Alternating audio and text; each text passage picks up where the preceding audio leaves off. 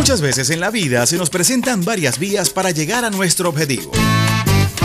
Y ella todas las mañanas nos muestra la mejor y la más acertada. No te me vas a escapar decidida. Derrotamos al diablo en la calle. Espiritual. Con la bendición del comandante eterno, del comandante supremo de la Revolución Bolivariana, Hugo Rafael Chávez Frías. Y sin pelos en la lengua. No vamos a permitir bochinche. Quien se coma la luz, muchachos, ¿qué pasa? Isbemar Jiménez nos dará las herramientas precisas para tomar una. Nosotros sí estamos muy claros. Vía alterna. Sobre todo en la mañana. Todos los lunes, miércoles y viernes, desde las 6 y 30 de la mañana, nos nutrirá con análisis y con el toque tropical que la caracteriza. Besitos de coco con piña, qué rico. Vía Alter. Vía Alter. Transmitido por Salsa Caribe 102.3 FM y el Sistema Radio Nacional de Venezuela. Con Vía Alterna. Recorriendo la patria. Quítate de la vía, Perico, que ya viene el tren. Tema. Muy, usuarios y usuarias del Sistema Radio Nacional de Venezuela. Hoy es miércoles 9 de noviembre del año 2022. En la consola, el pulpo Alexander Barazón, operadora de guardia, Mireya González, y quien les habla hasta ahora, Isbemar Jiménez, más ronquita de lo normal. Parece que agarré, como decía mi abuela, un catarro, gripe.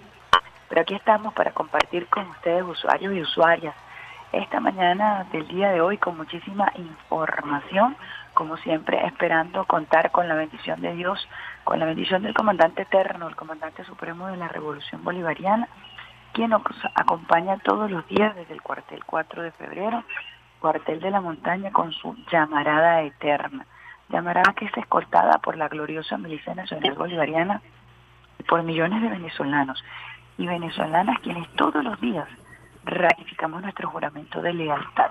Hablamos de lealtad, hablamos del comandante Eliezer Reinaldo Taesa Castillo, hijo de San Blas Valencia, Estado Carabobo, ejemplo de lealtad absoluta al pueblo, la constitución de la República Bolivariana de Venezuela, el comandante Chávez, como soldado de la gloriosa Fuerza Armada Nacional Bolivariana, lealtad absoluta al presidente obrero y chavista Nicolás Maduro Moros.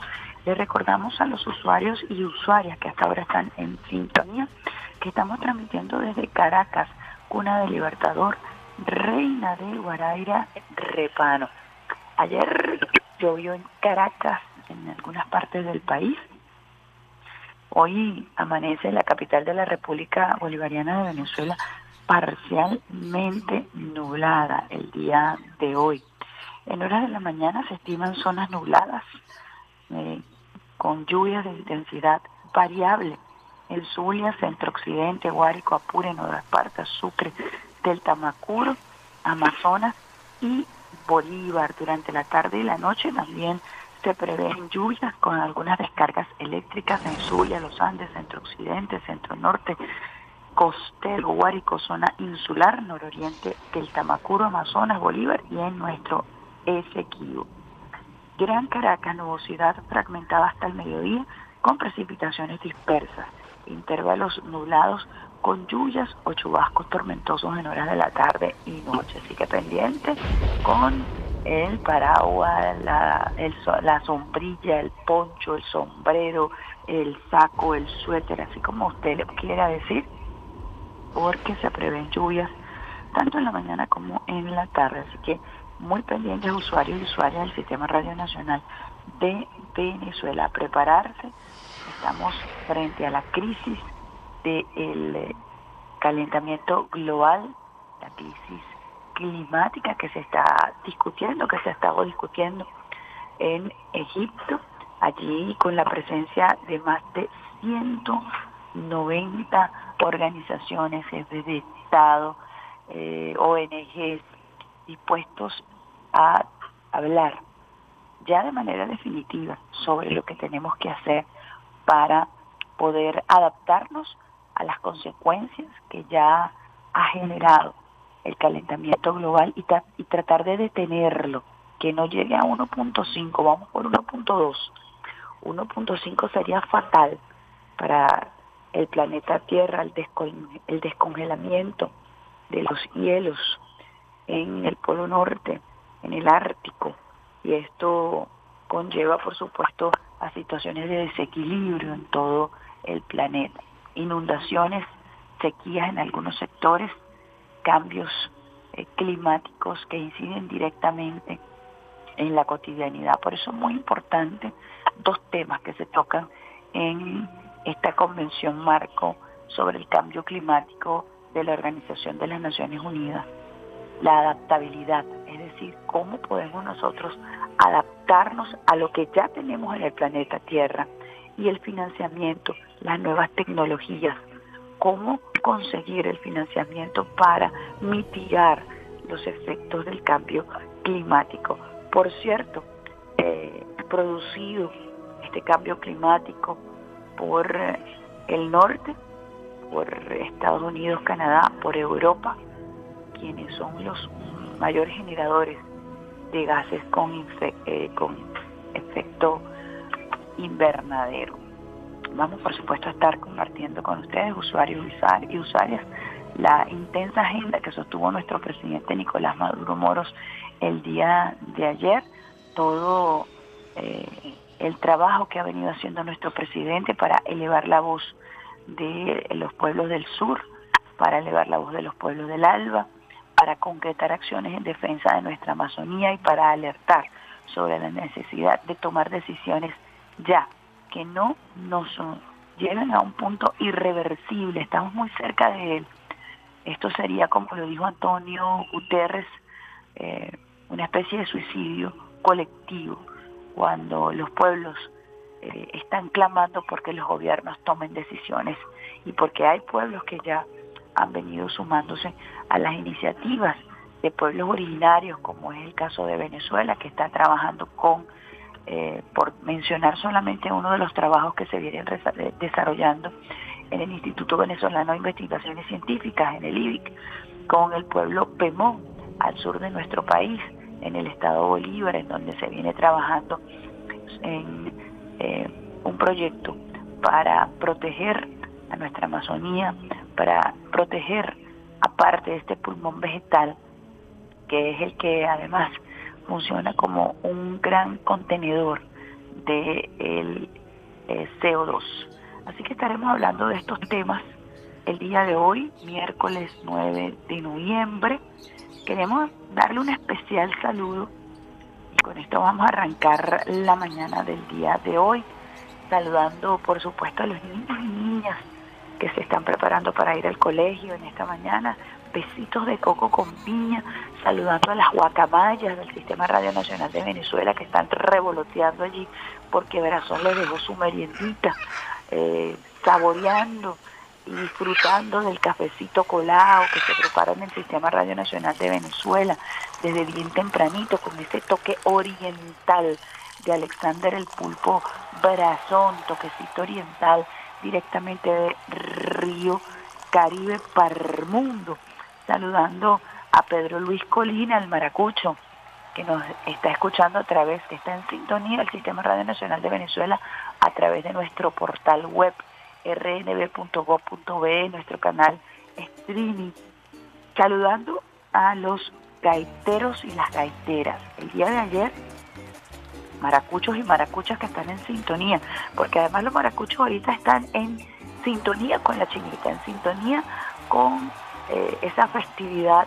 dos años y medio prácticamente sin celebrarla, y están los gaiteros y las gaiteras eh, celebrando su día.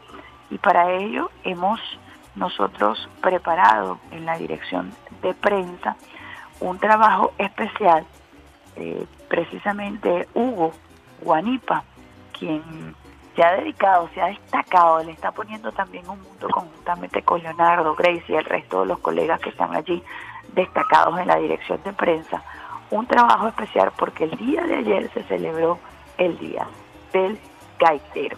Y vamos a compartir con ustedes usuarios y usuarias un trabajo que hizo la dirección de prensa a propósito del Día del el Gaitero para recordar a Aguirre, ese gaitero que dio tanto por el género musical, para que ese género musical no solamente se quedara en la región zuliana, sino que trascendiera fronteras, que trascendiera a todo el país y más allá.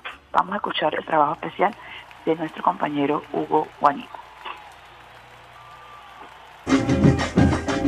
En honor al grande de la gaita, aquí les vengo a cantar con inspiración completa. Los venezolanos y en especial los zulianos conmemoran cada 8 de noviembre el Día del Gaitero. Con inspiración completa a tus mejores poetas, Pérez el año de 1983. Esta gaita no tiene comparación. Gaita, gaita. Cuando se decreta esta fecha como una efeméride para recordar el lamentable fallecimiento del maestro Ricardo Aguirre. su, su voz aún retumba por todos los rincones de la geografía venezolana, aún más cuando se está a días de la Feria de la Chinita. Una preciosa tableta cuando iba la ancianita en el lago. El maestro Ricardo Aguirre junto a Rincón Morales, Cardenales, El Saladillo esta gaita no tiene comparación. Son los pioneros en dar a conocer la gaita en todo el país y más allá de nuestras fronteras. La gaita suena todo el año, pero al llegar la época decembrina, en cada rincón de los hogares, calles, plazas y auditorios venezolanos, se forman grupos gaiteros que irrumpen con sus parrandas y nos contagian de alegría, recuerdos y diversas emociones que hacen reencontrarnos en estas fechas festivas. Feliz Día del Gaitero.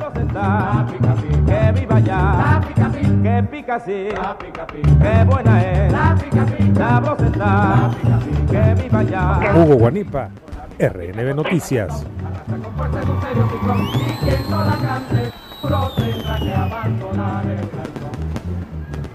Allí escuchamos entonces ese trabajo especial Besitos de Coco con piña para todos los zulianos y las zulianas que hasta ahora nos están escuchando, que están por supuesto eh, celebrando ya todas las festividades de la chinita. Nosotros vamos a estar por allá.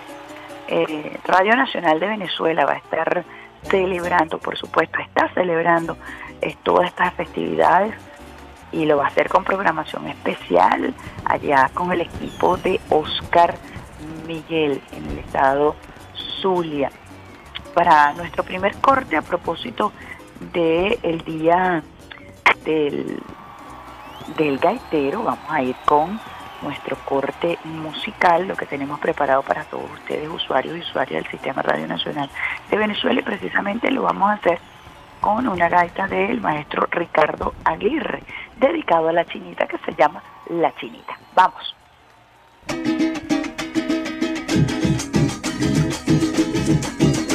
Cuando iba la ancianita a lavar ropa en el lago, encontró con gran halago una preciosa tableta. Cuando iba la ancianita a lavar ropa en el lago, encontró con gran halago una preciosa tableta.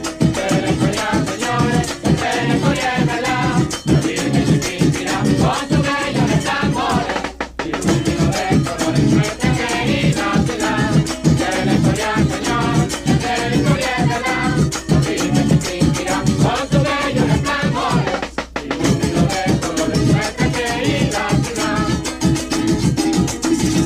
tiempo feliz pasó y la anciana en un gran día vio que un grabado tenía la tablita que encontró. El tiempo feliz pasó y la anciana en un gran día vio que un grabado tenía la tablita que encontró.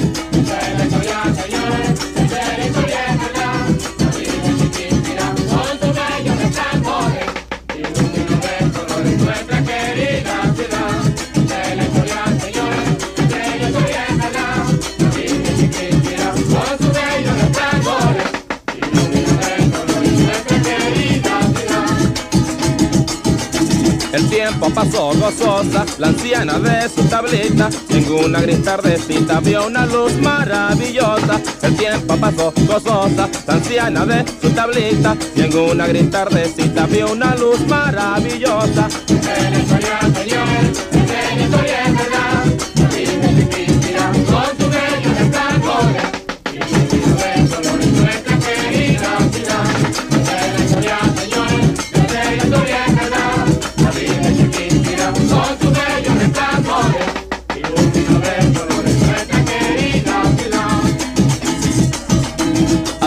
Calle corrió la anciana mientras gritaba estaba maravillada de aquel milagro que vio.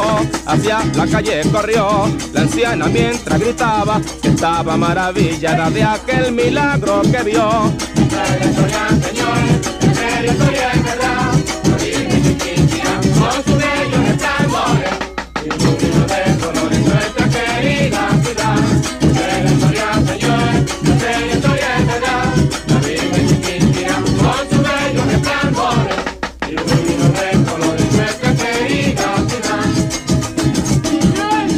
Pueblo se aglomeró ante la casa dichosa, aquella acción milagrosa, todo el mundo la admiró. El pueblo se aglomeró ante la casa dichosa, aquella acción milagrosa, todo el mundo la admiró.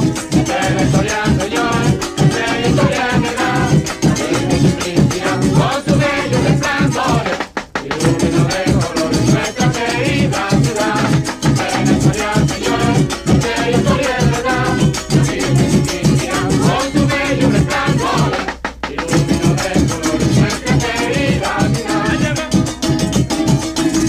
santo obispo decía que en hombros siente oración, en divina procesión a la catedral iría. El santo obispo decía que en hombros siente oración, en divina procesión a la catedral iría. señores,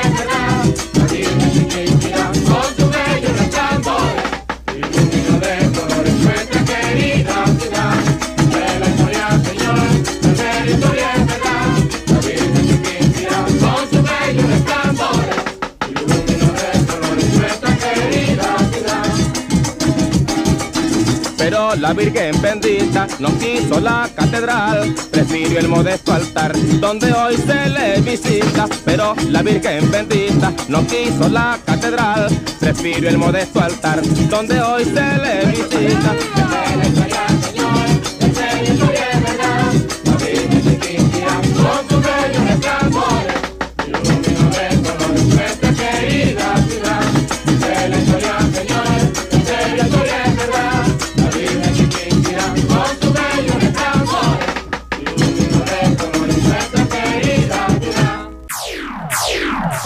Estás en sintonía de Vía Alterna por Salsa Caribe 102.3 FM y el Sistema Radio Nacional de Venezuela.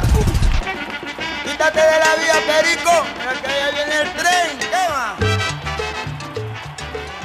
Bueno, ahí tienen pues eh, La Chinita con Ricardo Aguirre. Día del Gaitero 8 de noviembre. Todo preparado para estas fiestas que se viven con muchísima intensidad, que se viven con muchísima emoción en Maracaibo, en el estado Zulia, y compartimos con ustedes, por supuesto, el trabajo especial que hizo nuestro periodista Hugo Guanipa y estaremos compartiendo a través de RNB Zulia programación regional eh, dedicada precisamente a la gaita, dedicada a esta fecha, dedicada a los gaiteros y a las gaiteras y a todo ese género musical tan popular tan eh, fecundo que se escucha durante todo el año en el estado Zulia, pero que especialmente en estas fechas tiene una importancia vital para los zulianos y para los venezolanos y las venezolanas, porque relacionamos evidentemente la fiesta de Navidad con la gaita. Así que este tema para los zulianos y las zulianas y para todo aquel que le guste la gaita y todo aquel que se sienta ya en espíritu navideño. Estamos ya en Navidad, celebrando ya con Pachequito esa leyenda que nos habla de un señor que con el frío en estas fechas bajaba desde el Guaraira Repano, específicamente desde Galipán, a vender flores. Así que por eso que está dando mucha ronquera, mucha gripe, cambios de temperatura, las lluvias. Igualmente hay que estar cuidándose porque recordemos que el COVID no se ha ido y que continúa por ahí merodeando y es necesario mantener ciertas medidas de bioseguridad básicas para protegernos del COVID-19, como lo ha dicho el presidente Nicolás Maduro Moros, tener actualizado tu eh, registro de vacunas. Recuerda que, que en Venezuela existe cualquier cantidad de vacunas para garantizar el esquema de vacunación. Hablando de nuestras emisoras regionales, a las que saludamos, RNB Zulia, RNB Táchira, RNB Portuguesa, RNB Los Llanos. Ahí Javier le está echando particularmente un camión tratando de recuperar las instalaciones con los propios trabajadores que están pintando, arreglando el techo, reacomodando. Un esfuerzo de todos en las regiones, particularmente en este momento el esfuerzo de quienes hacen vida en RNB Los Llanos. Saludamos también a la nueva gerente Jennifer Maltés, gerente de RNB Anzuategui. Allí se están preparando también para la Feria Internacional de Turismo que tendrá lugar allí en el estado de Anzuategui y RNB Región Central que está de cumpleaños Alexander Brazón. Aplausos, fanfarria allí para la gente de RNB Región Central. La pionera la primera emisora regional del Sistema Radio Nacional de Venezuela, una instrucción del comandante Chávez que ya reconocía la importancia de segmentar el conocimiento, la información. Hoy eso se llama Big Data, hoy se llama mercadeo, mercadeo digital, porque se hace a través de las redes. Ya el comandante Chávez venía trabajando a propósito de la necesidad de regionalizar y de segmentar contenidos y hace 14 años cuando Elena Salcedo era presidenta de Radio Nacional de Venezuela, eh, Marlene Dalila Caballero, periodista, yo formaba parte del de, eh, Consejo Editorial del Sistema Radio Nacional de Venezuela, de la Junta Directiva, se nos da la misión de crear esta primera emisora y recuerdo por supuesto la compañía, y aquí tengo que decirlo, de Eliezer Reinaldo Taiza Castillo, quien nos acompañó en esta tarea de crear esta emisora, ir y venir eh, de Caracas, ir para allá. En alguna oportunidad, eh, en algunas oportunidades agarraba el autobús de la bandera y para Carabobo con, con amor, con mucha pasión. Esa emisora tiene la particularidad de haber sido creada conjuntamente con los trabajadores en donde se ideó la programación, nosotros creamos una encuesta, allí nos ayudó Eliezer Otaiza, creamos una encuesta para medir, para sondear cuáles eran los programas que la gente quería escuchar. Y fue un modelo de democracia participativa y protagónica, Radio Nacional de Venezuela Región Central, con su dial 9.5 FM. Hoy está celebrando su decimocuarto aniversario. Gracias, por supuesto, a la organización del pueblo, a la participación protagónica de los usuarios, se convirtió en una trinchera comunicacional para la promoción del poder popular. Es referencia cuando de llevar información oportuna y veraz se trata. Así lo ratificó el docente concejal bolivariano por el municipio de Huacara, en Carabobo, José Gregorio Hernández. Durante estos 14 años, RNB Región Central consolidó además una plataforma para que la juventud expresara sus ideas y se convirtiera en vanguardia. José Omaña, dirigente estudiantil en Carabobo, señaló lo siguiente. Desde la Federación Venezolana de Estudiantes Universitarios queremos enviar nuestro saludo y felicitación por sus 14 años, gracias a todos los trabajadores y las trabajadoras. Por su parte, Gisela Jiménez, jurista y defensora de los derechos de las mujeres, exaltó que la, emisora regional es una tribuna abierta a todos los sectores y movimientos sociales. Importante recordar que allí eh, eh, se crearon programas dedicados a las mujeres, dedicados a seguridad y defensa de la nación, dedicados a la organización, dedicados a el despliegue a la comuna y a la organización popular, programas con temas de vanguardia que no se tocaban en otras emisoras, ni siquiera eh, eran programas que se escuchaban en Caracas. Y allí en RNB Región Central se dio la oportunidad, la ventana, precisamente para que estos eh, programas pudieran escucharse, pudieran generar muchísima polémica. En Carabobo se generaron polémicas incluso con, con trascendencia a nivel nacional. Y eso hay que decirlo así, porque se escuchaba el Carabobo y cualquier polémica, participación, discusiones que se daban dentro del partido eh, del MBR primero y después del Partido Socialista Unido de Venezuela. En fin, una emisora que surgió al calor del debate, al calor de la participación del pueblo y hoy por hoy queremos agradecer, por supuesto, a sus fundadores, a quienes tuvimos la oportunidad de dar los primeros pasos. Allí estuvo, por supuesto, Elena Salcedo, Marlene Dalila Cabaniel y todo un equipo. Verónica Viloria también formó parte. Argenis, quien era chofer y hoy formó parte de la plantilla de periodistas de RNB Región Central, Central Wendy Reyifo.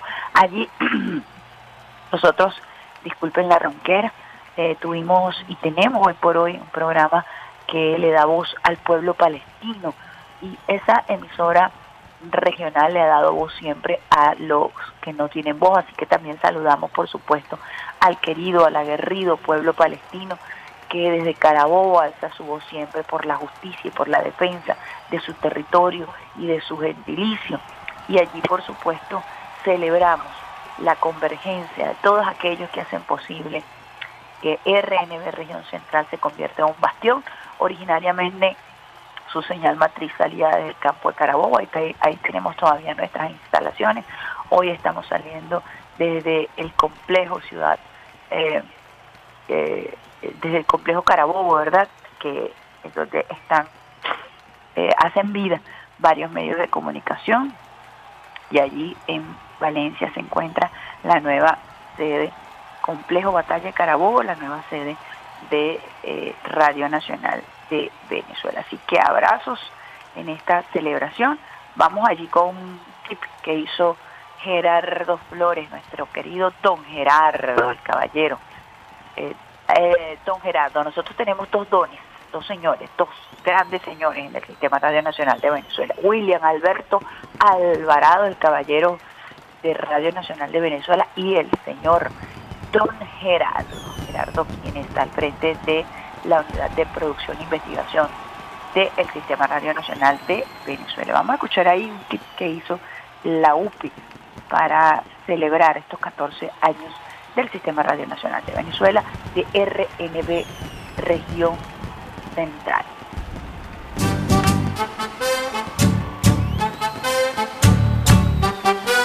Radio Nacional de Venezuela felicita a RNB Región Central por los 14 años que lleva dando la batalla comunicacional en Carabobo, con la verdad por delante. Somos la señal que recorre la patria. Multiplataforma RNB.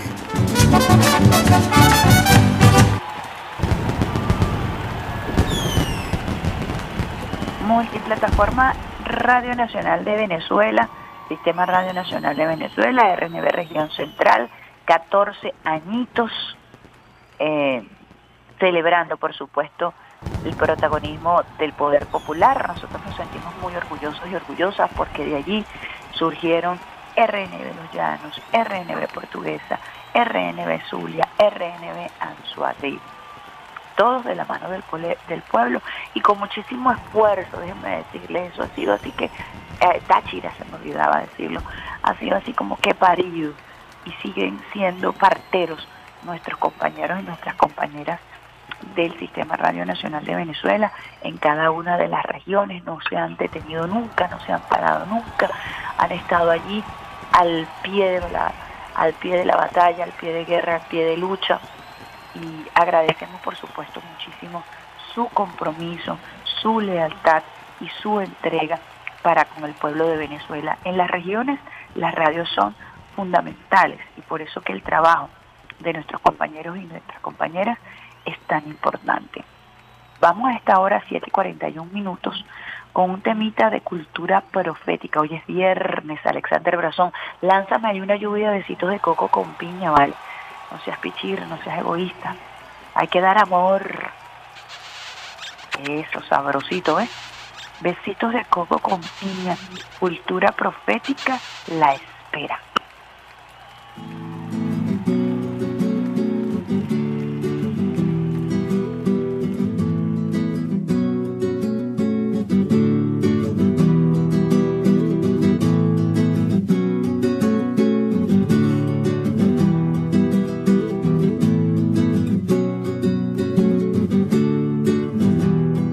Te dejo llegar cada día como a esta hora y he tomado ya como costumbre sentarme a esperar para ver si alcanzo a tener un vistazo de tu piel. Por eso sigo fiel cada día en la espera, tomando tus cestos como madriguera. Tu tranquilidad me ecualiza y ya quiero conocer lo que te mueve eso que te hace ser tan intensa mujer de expresión tan sincera. Y vuelan, las horas vuelan, y vuela el pensamiento con la intriga como mariposas. Vuelan en la barriga y vuelan los días vuelan, mil oportunidades para conocerte vuelan. Ay, pero yo ya le cogí el gustito a la espera.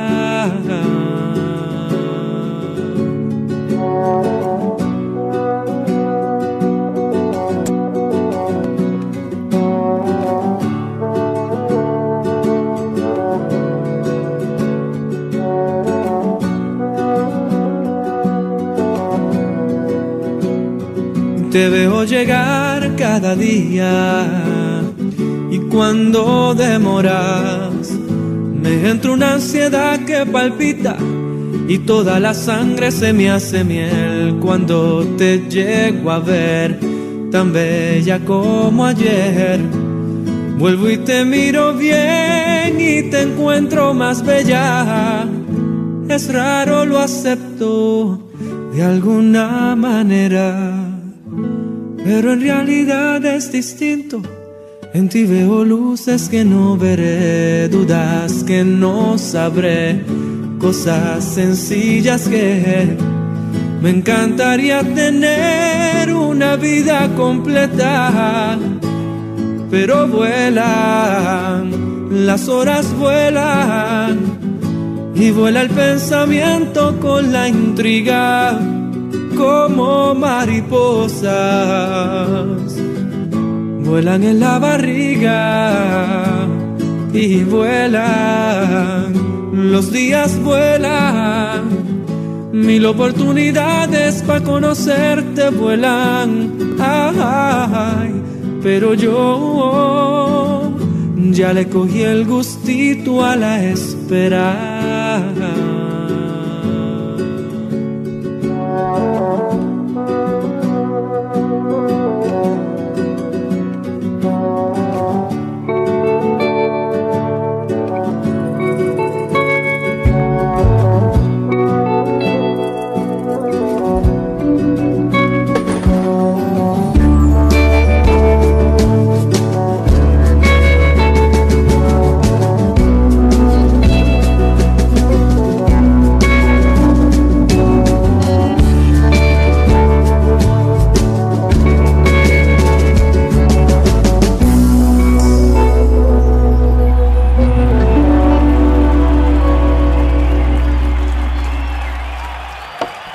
Estás escuchando la mejor vía de tus mañanas.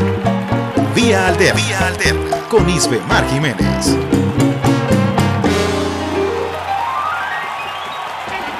Quítate de la vía, Perico, que ya viene el tren. 7 y 46 minutos. Eh, La mejor vía de todas tus mañanas, vía alterna por el Sistema Radio Nacional de Venezuela. Sintonízanos por nuestro canal streaming rnb.co.be eh, así como desde todas partes del mundo. También en el teclado vía Twitter, Rafaelita Romero, trabajando a esta hora en nuestra cuenta RNB Informativa.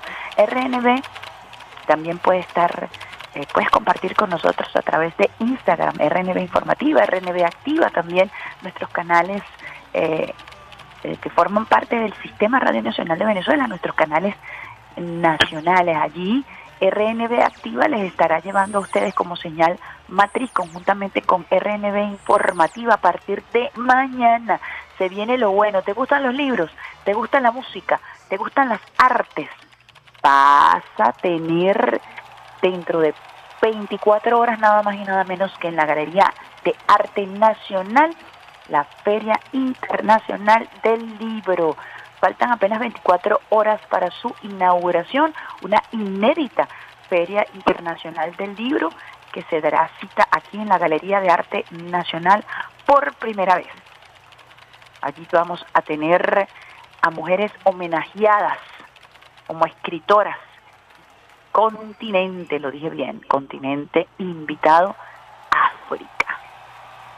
Con la particularidad que en esta Feria Internacional del Libro se va a contemplar la oralidad. La oralidad y África viene con todo ese trabajo de cultura oral. Vamos a disfrutar la música, vamos a compartir la lectura de libros.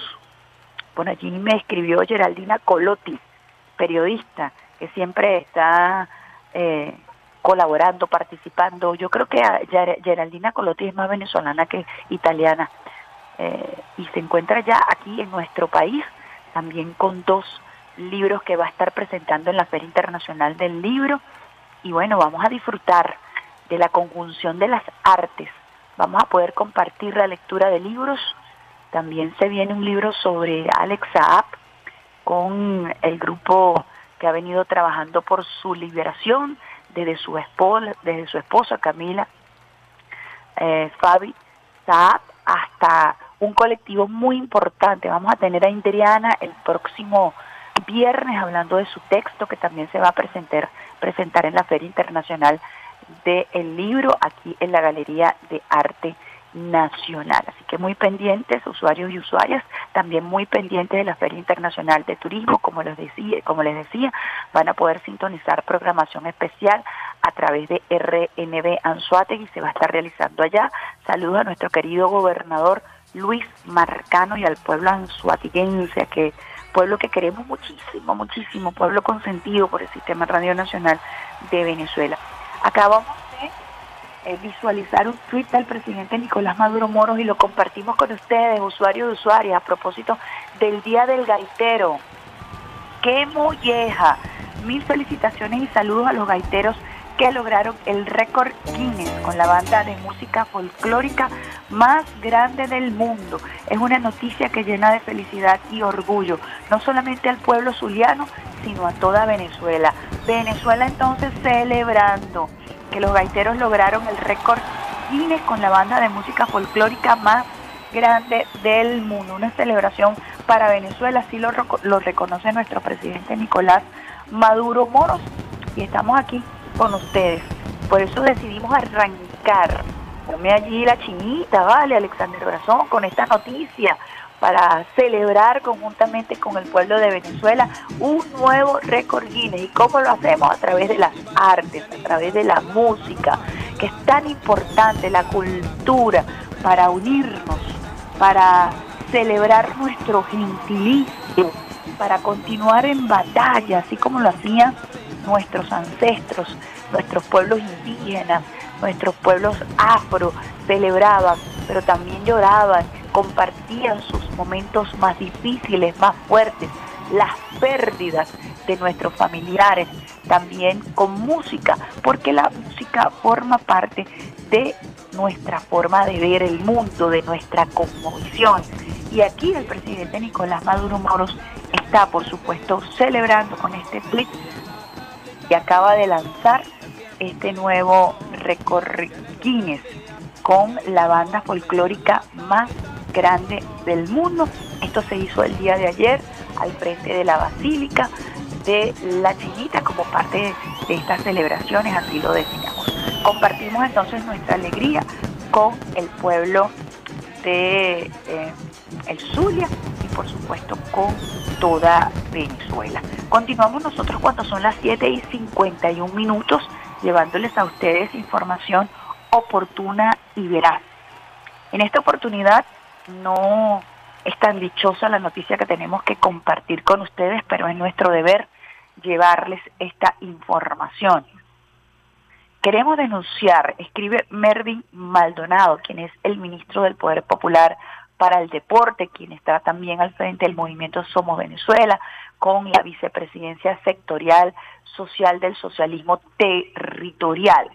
Queremos denunciar que el gobierno de Canadá, en franca violación a los reglamentos internacionales sobre visado a deportistas, no ha emitido las visas que por derecho corresponden a nuestra selección nacional de baloncesto masculino que jugará frente a Canadá este jueves 10 de noviembre. Hace más de dos meses, a través de la Federación Venezolana de Baloncesto, aplicaron debidamente para el visado necesario y así participar en esta ventana que es clasificatoria al Mundial 2023. A menos de 24 horas del límite, aún no se han emitido las visas. ¿Qué indignación generan este tipo de políticas que obedecen a las eh, políticas de sanción que tocan elementos tan sagrados como el deporte, donde la virtuosidad es la columna vertebral. El deporte es la máxima expresión de la virtud y la virtud se respeta. Sin embargo, algunos países arrodillados ante el imperialismo norteamericano y ante esta vil política de perseguir a los pueblos, de sancionar a los pueblos, y por eso quiero hacer énfasis en esta situación tan indignante que nuestra selección de basquetbol masculina se esté preparando para lo que sería un juego clasificatorio al Mundial 2023 y que se nos prohíba, se nos censure, se nos persiga de esta manera, afectando por supuesto el cronograma de entrenamiento y el cronograma que suma puntos para que una selección pueda participar en un, en un mundial. No se trata, usuarios y usuarias, amigos y amigas, de cualquier juego. Estamos hablando de que estos atletas se van entrenando de manera estoica. Quienes tenemos familiares atletas, en particular el hijo de la vida que me ha dado Dios, que entrenan, que dedican su vida a entrenar, no tienen tiempo para otra cosa, no tienen tiempo para fiestas, no tienen tiempo para amigos, no tienen tiempo para la familia, se levantan entrenando, almuerzan entrenando, se acuestan entrenando. Y que venga Canadá de esta manera tan injusta, tan vil, tan criminal a prohibirle la entrada a estos atletas venezolanos, a negarles el visado para tratar de afectar nuestro gentilicio, para tratar de afectar la autoestima que requiere además la fortaleza mental que requiere un atleta para enfrentarse a una competencia de alto rendimiento. No tiene otra cosa sino que es un vil crimen y así lo denunciamos, así lo denunció el ministro Mervin Maldonado, así nos unimos a esta denuncia, nos unimos al clamor, que cesen las sanciones, que cese esta persecución en contra del pueblo venezolano para quienes todavía andan parafraseando a los apátridas que aseguran que las sanciones van a resolver los problemas políticos y que Nicolás Maduro Moro va a salir del poder. Mientras más sanciones se apliquen, están equivocados. Y para muestra un botón de lo que está ocurriendo en Egipto, como nuestro presidente Nicolás Maduro Moro, elevando la voz del pueblo de Venezuela, de los pueblos de América Latina, está siendo epicentro político y está trabajando geopolítica en función de los intereses de la defensa de nuestro planeta. A pesar de las sanciones, a pesar de la persecución, a, pesar de lo que significa para nuestro presidente y su delegación tomar un avión a sabiendas que andan estos criminales al acecho con estas medidas de sanción y de persecución. Así que nosotros nos solidarizamos profundamente con la selección de básquet masculina que eh, está pasando por este trago tan amargo y por supuesto elevamos nuestra voz, nos solidarizamos ante esta injusticia y esperamos, todavía tenemos fe que esta gente reaccione, que recapacite, porque nada más y nada menos tenemos un juego precisamente con la selección de Canadá. Es que nos tienen miedo. ¿De qué se trata todo esto? ¿Por qué tanto, tanto daño, tanto mal, tanta amargura? De verdad que nosotros eh, cuando enfrentamos este tipo de injusticia, nos sentimos impotentes, pero también se nos da más fuerza para continuar, para continuar en batalla, para continuar luchando, porque sabemos que estamos del lado de la verdad, del lado de la razón. ¿Cómo alguien puede apostar a que una selección nacional, a que un atleta, ya esto está pasando varias veces, Alejandra Benítez también le truncaron su carrera, los últimos días de su carrera, Canadá precisamente, negándole la visa para que ella pudiera competir en esgrima, que es su especialidad. Ya Canadá se ha, compartado, se ha, compart, eh, ha tenido este eh, comportamiento, disculpen eh, lo, lo, enredado de mi lengua, ha tenido este comportamiento vil en otras oportunidades hacia con otros atletas.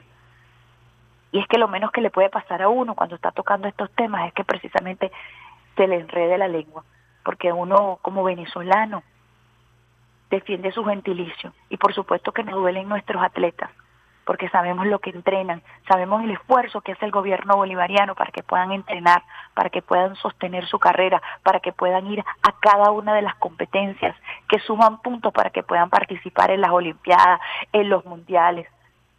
Y realmente es indignante que Canadá continúe optando por perseguir a los atletas venezolanos. Así que toda, toda nuestra solidaridad con los atletas venezolanos, con nuestra selección de básquet y esperamos que eh, recapaciten y que los atletas puedan realmente eh, cumplir con este compromiso que es tan importante. Así que eh, hay, hay quienes, por ejemplo, a través de redes sociales, defienden y argumentan y que escuchamos que la Federación de Básquet apenas presentó la, la acreditación hace tres días, en fin, eh, venezolanos justificando la persecución en contra de venezolanos. Y todo esto guiado por personajes tan nefastos que no quiero mencionar en la mañana de hoy, que apuestan a las sanciones y que abiertamente dicen que con más sanciones se acabará la revolución bolivariana, cuando hemos demostrado todo lo contrario. Y principalmente los atletas en épocas de sanciones han dado medallas olímpicas, han dado medallas de oro, han roto récords nacionales, regionales, olímpicos, suramericanos. Nuestros atletas han dado una de las batallas más épicas y más heroicas de la historia del deporte nacional en medio de esta persecución y en medio de estas sanciones. Cuando son las 7 y 59 minutos, vamos nosotros a una pausa musical a esta hora con la selección musical que nos ha producido el gran Peter Carrión, a quien le enviamos una lluvia de besitos de coco con piña. Aquí vamos con Mecano. Me dio por escuchar Mecano, pues. Mecano sabrosito para ustedes en esta mañana. Hoy viernes disfruten, eh, por favor, de la selección musical que hemos seleccionado, la selección musical que hemos escogido para ustedes. Me cuesta tanto olvidarte.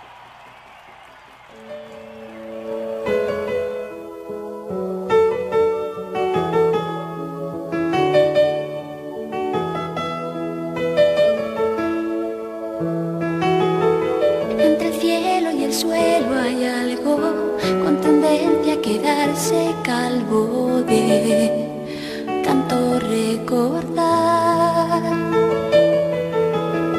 Y ese algo que soy yo mismo es un cuadro de bifrontismo que solo da una faz.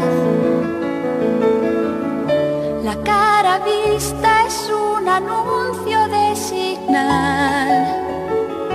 La cara la resulta de mi idea genial de echarte. Me cuesta tanto olvidarte. Me cuesta tanto olvidarte, me cuesta tanto olvidar quince mil encantos. Es mucha sensatez y no sé si seré sensato. Lo que sé es que me cuesta un rato hacer cosas sin querer. Y aunque fui yo quien decidió que ya no más, y no me canse de jurarte que no habrá segunda parte, me cuesta tanto olvidarte. questa danza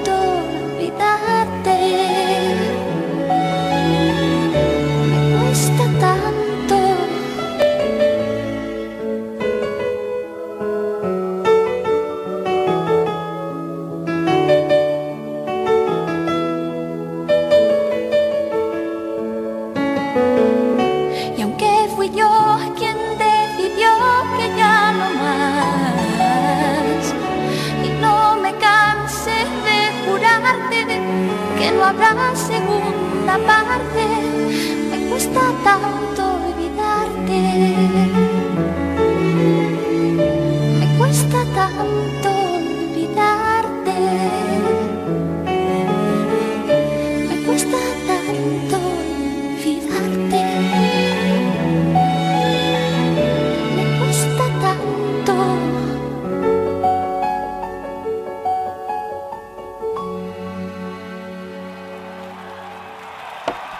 Estás escuchando la mejor vía de tus mañanas. Vía Alterna. Vía Alterna. Con Isbe Mar Jiménez.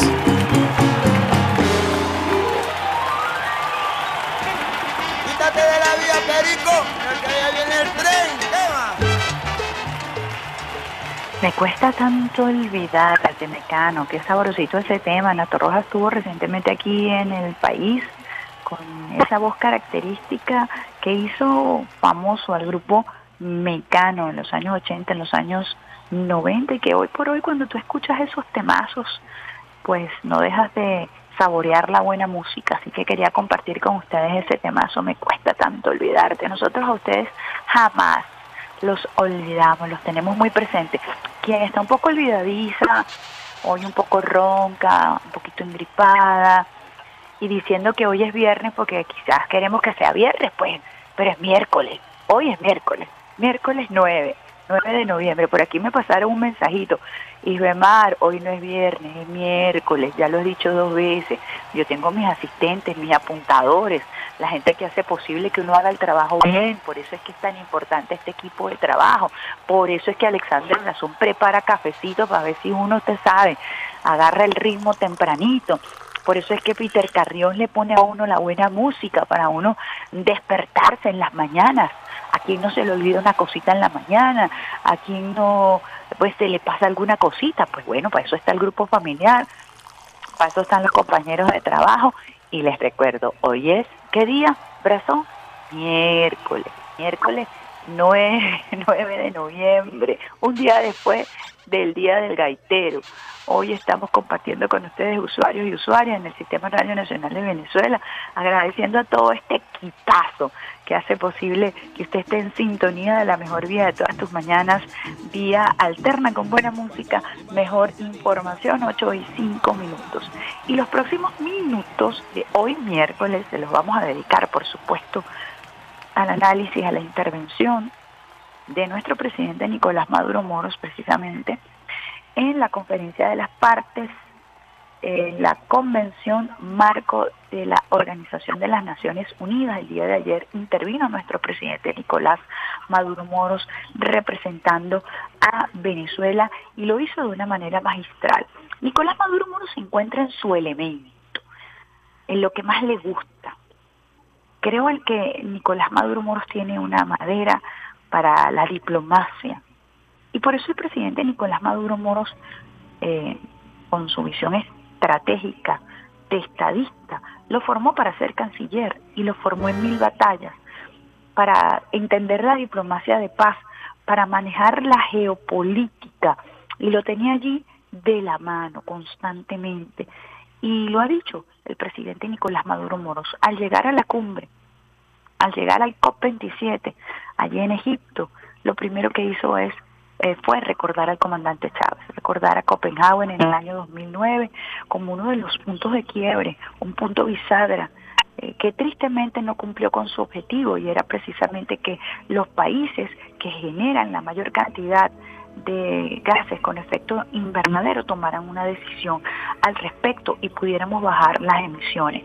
Hoy por hoy la situación es crítica, como les decía al principio, tenemos que manejar ya la adaptabilidad, es decir, adaptarnos eh, a las nuevas realidades, al cambio climático que ya es una realidad y debemos buscar todas las plataformas para detener la erosión del planeta, para que no sea irreversible, para que no cometamos un suicidio colectivo, para que podamos continuar disfrutando de la biodiversidad de este hermosísimo planeta para poder vivir, para que las generaciones futuras puedan disfrutar de la maravilla de nuestro planeta Tierra.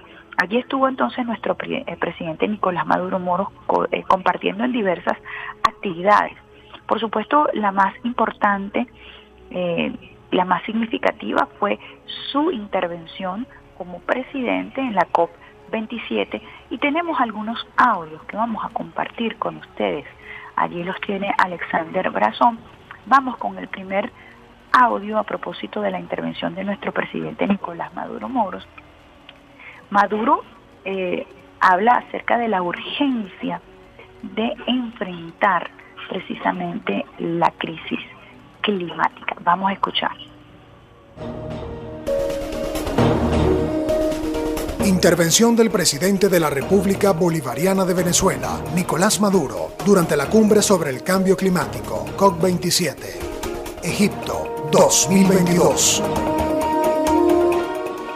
La crisis climática es una realidad insoslayable que solo puede enfrentarse con hechos concretos, urgentes e inmediatos. Resulta dolorosa por partida doble tener que admitir además que la dimensión de esta crisis no nos toma por sorpresa. Desde el inicio de la diplomacia ambiental se contaba con los datos suficientes para declarar una emergencia temprana y actuar en consecuencia. De eso hace ya 30 años, con la firma de aquel histórico acuerdo de Kioto del año 1990 1991 se logró un importante consenso para la reducción de la huella de carbono, que hasta el año 2009 dio buenos resultados. Pero también hubo penosos estancamientos y rupturas, como las que se dieron en el año 2009 en la cumbre de Copenhague, donde se puso de manifiesto la poca voluntad de las élites negacionistas para avanzar con el ritmo adecuado a la emergencia y en el sentido correcto de la vida. Todavía recordamos Copenhague, la represión política policial en las calles contra los movimientos ecologistas, las confabulaciones burocráticas corporativas que se instalaron desde entonces.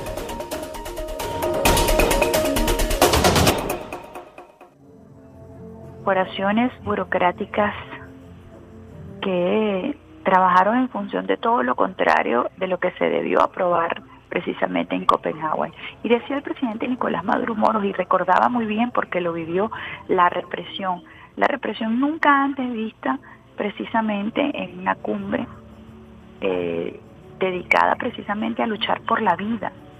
Y allí las organizaciones eh, proambientalistas pues fueron atacadas en Copenhague, en Dinamarca, en un país que supuestamente se había fijado criterios importantes para disminuir la emisión de CO2 para tratar de cumplir con las metas del Acuerdo de, de París, del Protocolo de Kioto. Y sin embargo, pues del dicho al hecho hay mucho trecho, como decimos los venezolanos.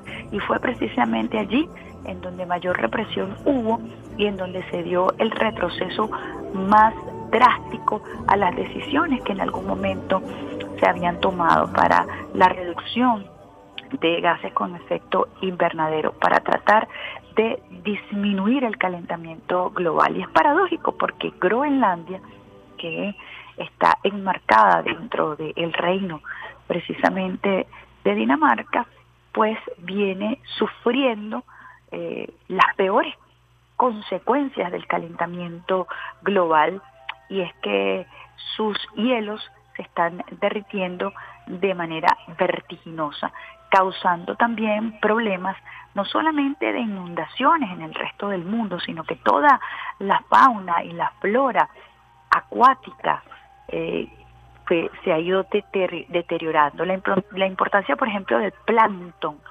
para la biodiversidad en el mundo que se había afectada por eh, toda esta erosión causada por el, la explotación indiscriminada, pues tiene un efecto en la crisis y el calentamiento global. Por eso vemos políticas de doble, eh, de doble rasero. y son políticas que ciertamente tienen que ver con el marketing verde. Ojo con esto, ojo con las supuestas políticas ecológicas, las bolsas reciclables, eh, esto es verde por aquí, esto es verde por allá. No es otra cosa sino el enmascaramiento, tratar de lavarle la cara a gobiernos que históricamente han maltratado al clima y al medio ambiente. Vamos con el segundo audio del presidente Nicolás Maduro Moros y este trabajo que hiciera la UPI para todos ustedes usuarios y usuarias del sistema Radio Nacional de Venezuela. De continuar así, eh, de continuar la crisis climática, en 40 años será inhabitable el planeta Tierra. En apenas 40 años. Es decir, que nuestros hijos y nuestros nietos no tendrían ya planeta. Intervención del presidente de la República Bolivariana de Venezuela, Nicolás Maduro, durante la cumbre sobre el cambio climático, COP27. Egipto, 2022. Ayer nos amenazaba el cambio climático, pero hoy es el colapso absoluto del ecosistema quien se levanta frente a nosotros como un destino fatal. Lo dicen las proyecciones más vigentes de seguir a este ritmo autodestructivo en 30 o 40 años será inhabitable este planeta. Esta crisis climática, lo sabemos, tiene y tendrá consecuencias definitivas en el planeta que nos obliga a modificar el modelo de vida consumista. El último informe de la Organización de Naciones Unidas sobre el cambio climático, donde participaron 14 mil científicos del mundo, alertó que si no se reducen las emanaciones de los gases de efecto invernadero, como el dióxido de carbono, el metano, el óxido ferroso al 50%, el daño será irreversible en tan solo ocho años. Es decir, para el 2030 no habrá vuelta atrás en lo que estamos viviendo. Tormentas, huracanes, lluvias, frío y calor extremo que cambian inesperadamente las condiciones de vida y más aún. Comprometen nuestra existencia. El calentamiento global está acabando con las especies en la Tierra y esto parece ser imparable.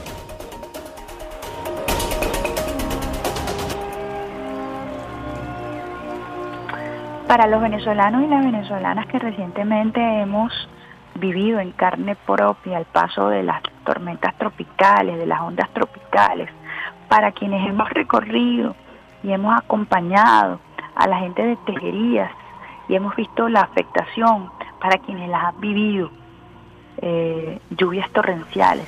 En el estado de Anzuategui, en Puerto La Cruz, estamos hablando en Puerto La, Cruz, en el centro de, de eh, en, en urbanismo poblados, hemos visto cómo la lluvia ha arrasado con localidades completas y se ha llevado vidas.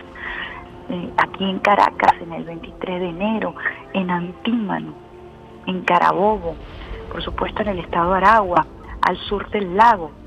Es diario, es cotidiana esta afectación por el cambio climático. No es pura retórica, no se trata de 14.000 científicos que han ideologizado el tema de la crisis climática. No, son 14.000 científicos que están clamando, que están prácticamente suplicando que se escuche el trabajo que por años vienen realizando y que definitivamente los países que son emisores de estos gases con efecto invernadero tomen las decisiones que tienen que tomar, porque los países que no lo somos somos los más afectados. Estamos hablando del continente, de toda esa relación sur-sur que se ve profundamente afectado, pero también vemos olas de calor intensas y cada vez más ciclones y más huracanes en los propios Estados Unidos. Pudiéramos citar el huracán Ian, que es el huracán más terrible que ha afectado a la Florida en los últimos años. Todavía vigente el huracán Katrina. Estamos hablando de incendios forestales que han arrasado con urbanizaciones enteras en California y eso es anual. La pérdida que eso significa para las familias, para la sociedad, para esos estados, para esos condados, eso tiene además este, un precio muy alto que pagarse desde todo punto de vista, fundamentalmente desde el punto de vista emocional, desde el punto de vista del ecosistema, las vidas que se pierden con estos incendios, con estas inundaciones, el descontrol, el, desequilibrio que ha venido generando el calentamiento global. Tenemos allí otro audio de nuestro presidente Nicolás Maduro Moros, quien nos habla de las estimaciones de esta crisis climática.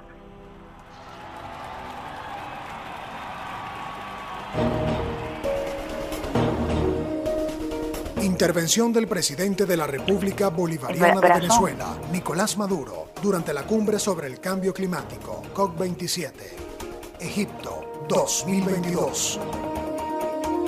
Alrededor del 80% de los desastres naturales entre el año 2001 y 2021 estuvieron relacionados o bien con sequías o bien con inundaciones torrenciales. Según estimaciones de los expertos climáticos, para el año 2050 el océano Ártico quedará prácticamente libre de hielo marino por primera vez en la historia y con un aumento de temperatura de 2 grados centígrados que amenaza con perder el 99% de los corales del mundo. De igual forma, los niveles del mar han subido 23 centímetros desde el año 1880 y casi la mitad de esos centímetros ha aumentado en los últimos 25 años. Cada año el mar sube, de acuerdo a los científicos, 3.4 milímetros. Dicho aumento está causando que el agua dulce se vuelva salada, comprometiendo los recursos hídricos de que dependen millones de personas en el planeta. El agua dulce se vuelve salada. Ustedes saben lo que eso significa para los ecosistemas drástico, completamente eh,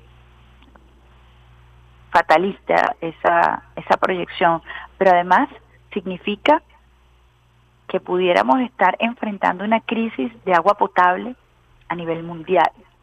Y esa tesis de que iríamos a guerra por agua dulce estaría vigente con ese planteamiento que hace el presidente Nicolás Maduro Moro y que es un planteamiento muy real, muy real el agua está vinculada a la vida directamente.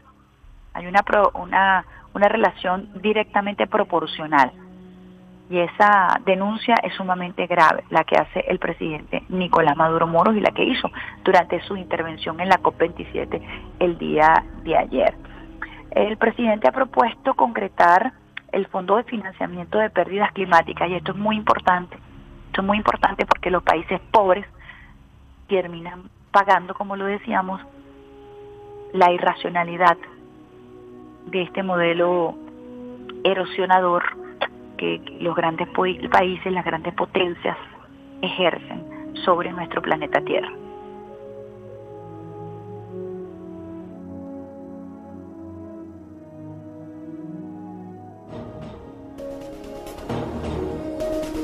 Intervención del presidente de la República Bolivariana de Venezuela, Nicolás Maduro, durante la cumbre sobre el cambio climático, COP27, Egipto 2022.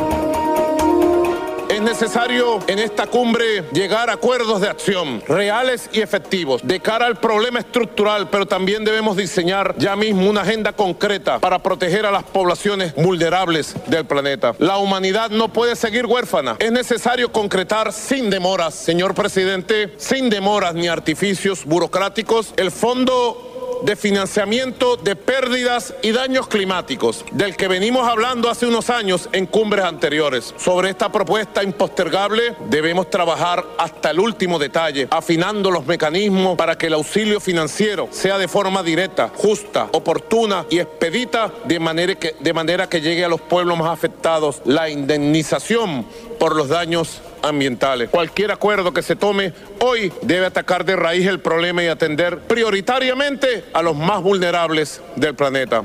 La desigualdad abismal entre los países del llamado primer mundo frente al resto se ha incrementado y profundizado en las últimas décadas al mismo paso de la destrucción ambiental. Hay una correlación entre la crisis ambiental y la crisis de desigualdad que genera pobreza en el mundo. La explotación indiscriminada de los recursos renovables y no renovables, además de producir miseria ambiental, es responsable de la miseria social a escala planetaria que también se agudiza. Esto no puede ser obviado al momento de trazar medidas drásticas y planes efectivos que corrijan y normen la actividad civilizatoria para el devenir.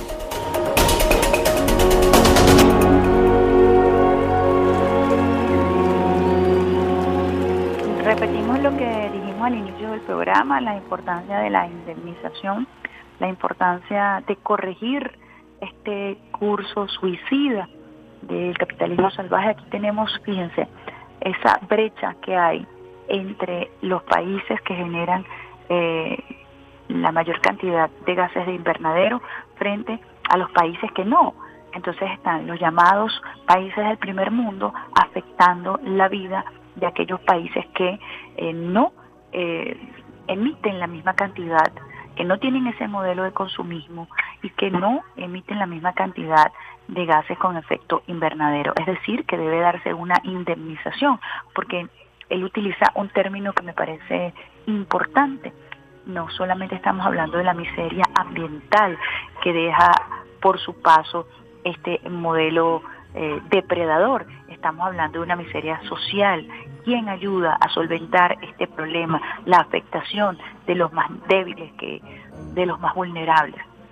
tiene que darse una política y tiene que darse el fondo de financiamiento y debe ser una de las decisiones más importantes a las que debe llegar esta COP27. Una resolución muy importante que fije, por favor, eh, todo lo que tiene que ver con el fondo de financiamiento para los países más vulnerables.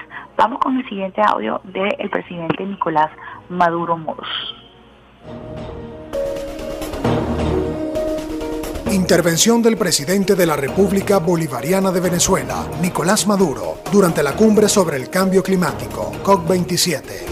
Egipto, 2022.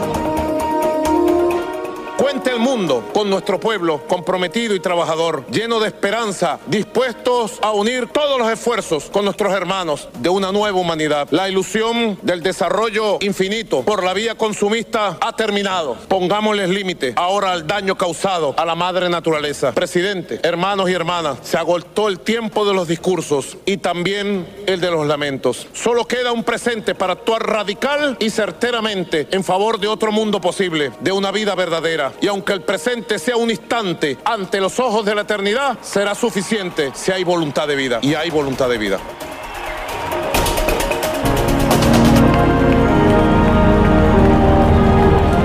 Se agotó el tiempo de los discursos, pero hay voluntad de vida. Tenemos que tener una visión esperanzadora, porque si no, de lo contrario sería entregarnos. No podemos entregarnos. Tenemos que continuar luchando por la vida, y eso es lo que plantea el presidente Nicolás Maduro Moros en su discurso y por eso es tan vital, es eh, tan importante el acento que hace en diversos temas. El punto sobre la I que coloca el presidente Nicolás Maduro Moros a propósito del calentamiento global y a propósito de las decisiones que deben tomarse de manera imperativa para lograr detener y lograr salvar el planeta.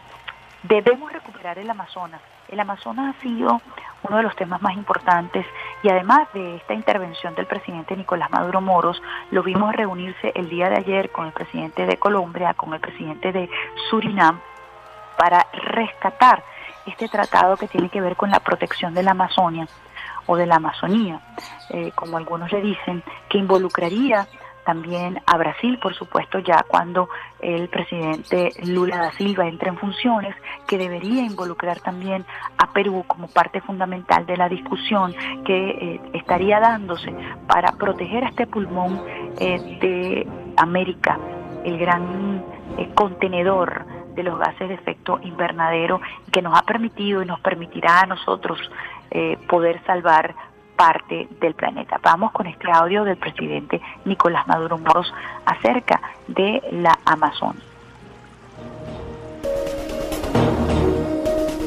Intervención del presidente de la República Bolivariana de Venezuela, Nicolás Maduro, durante la cumbre sobre el cambio climático, COP27. Egipto, 2022 detener la destrucción del Amazonas e iniciar un proceso de recuperación coordinada, eficiente, consciente, activa del Amazonas. Es lo que llaman la regeneración forestal, la regeneración de la vida. Bolivia, Brasil, Colombia, Ecuador, Perú, Venezuela, la República Cooperativa de Guyana, Surinam y la Guayana Francesa. Son países amazónicos somos los países amazónicos. Presidente Petro, tenemos la organización del Tratado para la Cooperación Amazónica, del, el OTCA, que tiene un legado, una institucionalidad. Creo que debería ser la primera acción, recuperar la organización del Tratado de Cooperación Amazónica, con su legado, con su capacidad histórica de observar el Amazonas y con su cantidad de propuestas de recuperación. Tenemos buenas noticias en Sudamérica. La llegada de usted a la presidencia de Colombia y su compromiso con el Amazonas es una buena noticia para Sudamérica y para el Amazonas. La victoria del presidente Luis Ignacio Lula da Silva y la llegada de Lula da Silva con los poderosos movimientos ecologistas del Amazonas, luego de la devastación de los últimos cuatro años que ha sufrido la zona amazónica brasilera.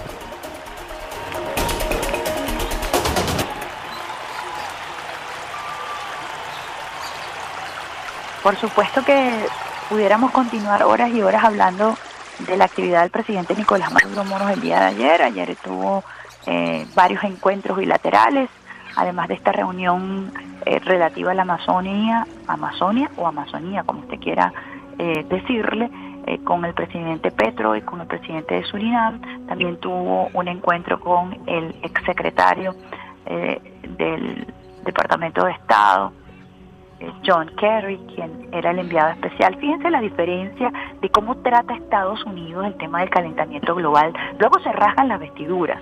Mientras los países están enviando a representantes de alto nivel, sus presidentes, en el caso de Venezuela está el propio presidente Nicolás Maduro Moro dándole la importancia, Colombia dándole la importancia, eh, eh, países que están mandando a enviados de alto nivel, cancilleres, ellos, los Estados Unidos me refiero, envían un, valga la redundancia, enviado especial a un ex secretario. Imagínense el nivel, ni siquiera al secretario. Luego el, el Departamento de Estado, luego de este encuentro del presidente Nicolás Maduro Moros con John Kerry, que es, como ustedes saben, demócrata, eh, la primicia la soltó un periodista de AP y el periodista de AP recordaba el grupo de Boston y cómo el presidente Nicolás Maduro Moros como parlamentario jugó un rol fundamental de acercamiento con algunos sectores eh, progresistas del de eh, Partido Demócrata y ese grupo se conocía como el grupo de Boston. Allí él conoció a John Kerry y eh, pues el periodista Joshua Goodman hacía alusión a este encuentro, más allá, ojo, para nada validando este tipo de agencias que sabemos que además eh, tienen una práctica directamente vinculada al Departamento de Estado.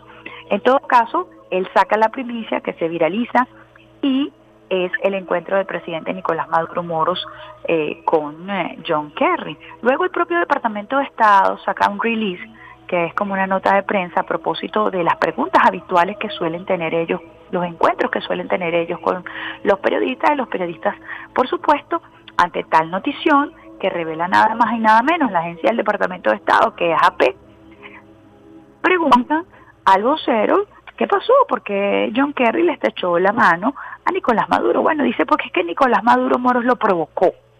Y es que Nicolás Maduro Moros llegó y bueno, él quería ser educado.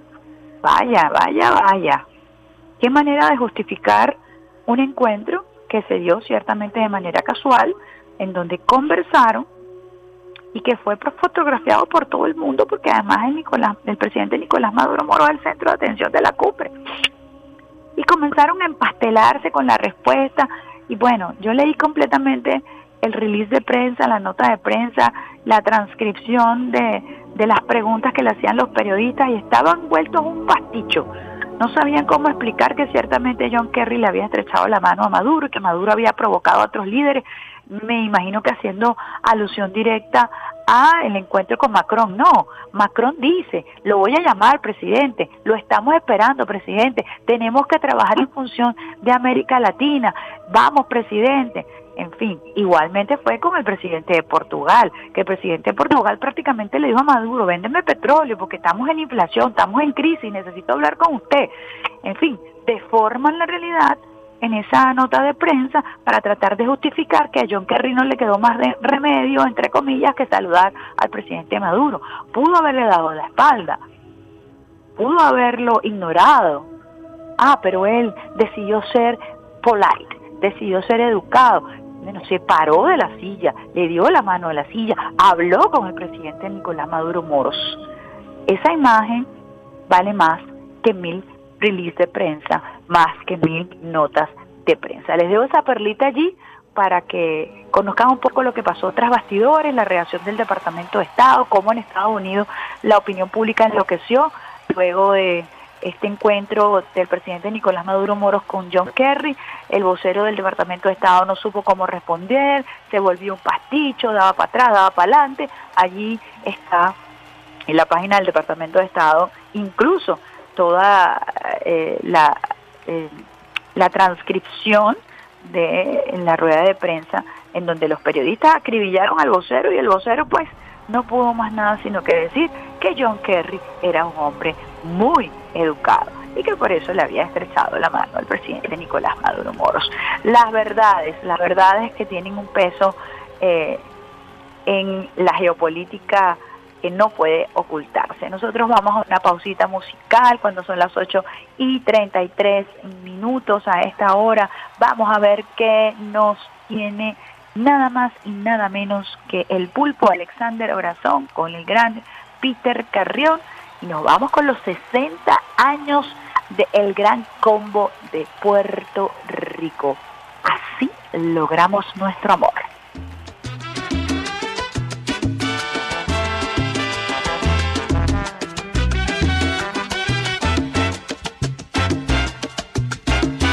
Vuelve a renacer contigo toda la ilusión que se perdió de mí, que de mí se olvidó. Sufrida mi alma llegas tú, alivias a mi corazón. Lloraba al no sentir el verdadero amor. Y es que ya voy a penetrar en la loca sensación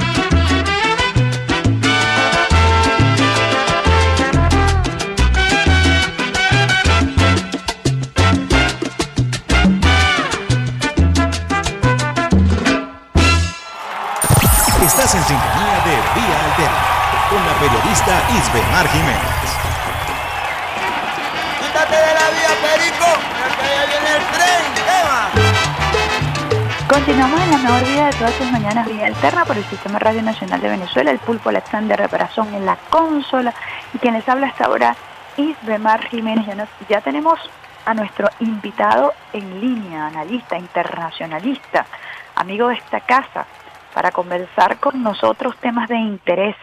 Sergio Rodríguez, el profesor Sergio Rodríguez, bienvenido profesor, muchísimas gracias por compartir estos próximos minutos con nosotros. Hola Ibemar, buenos días, saludos, muchas gracias por esta nueva invitación.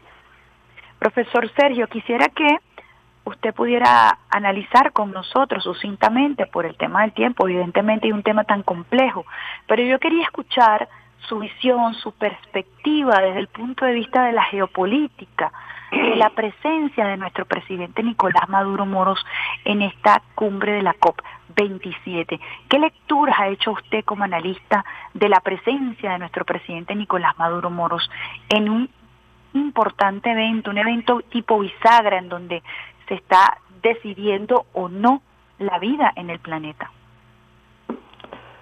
Bueno, Ibemar, como siempre, para analizar los temas internacionales, hay que mirarlo en los tres, en los tres eh, niveles. El nivel local, el nivel regional y el nivel global. Eh, desde el punto de vista local, la invitación, la invitación al, al presidente Maduro a participar en, en un evento multilateral eh, le deja muy claro al mundo, le transmite al mundo quién es el presidente de Venezuela. Hay, hay una completa aceptación eh, en tanto el presidente Maduro ha tenido una, una aceptación mundial, quise decir, en tanto el presidente Maduro eh, ha tenido reuniones bilaterales con una serie de jefes de Estado y de gobierno, eh, lo cual eh, transmite al mundo claramente cuál es la situación interna de Venezuela y eso por supuesto tiene una repercusión desde el punto de vista local porque eh, genera, da cuenta de la estabilidad que vive el país, de la estabilidad política que vive el país, que permite que el presidente Maduro eh, pueda viajar. Hay que recordar que por cuestiones de seguridad, por una parte, pero también por cuestiones del aislamiento diplomático, el presidente Maduro estuvo eh, impedido o limitado en sus posibilidades de, de, movimiento internacional, lo cual hoy pareciera eh, pareciera solucionarse, aunque yo debo decirte, Ibemar, que cada vez que el presidente Maduro sale del país yo estoy en vilo. Igual. Me, da mucho, mucha, mucha preocupación. Hasta que no regrese estoy muy preocupado.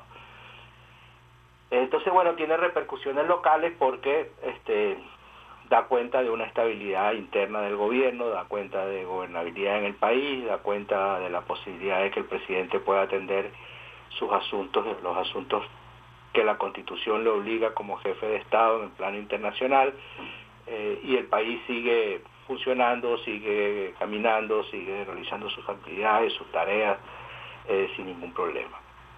En el plano regional, eh, dado el carácter del dado el carácter del evento, o sea, un evento que se desarrolla en el marco de, de la búsqueda de la, del control de las repercusiones que tiene el cambio climático, bueno, se han lanzado una serie de iniciativas, estas iniciativas que el presidente Maduro ha eh, realizado junto con el presidente de Colombia y, el de Surinam para tratar de relanzar la organización del Tratado Amazónico, que por supuesto, eh, siendo una responsabilidad de todo, de todo el mundo, la- el cuidado del Amazonas, que es la principal fuente de oxígeno del planeta, bueno, los países amazónicos, los países que tenemos eh, territorio en la cuenca amazónica, debemos ser los principales responsables y eh, asumir una posición mucho más firme dado la depredación que, está habiendo en el Amazonas, sobre todo desde Brasil y sobre todo en el gobierno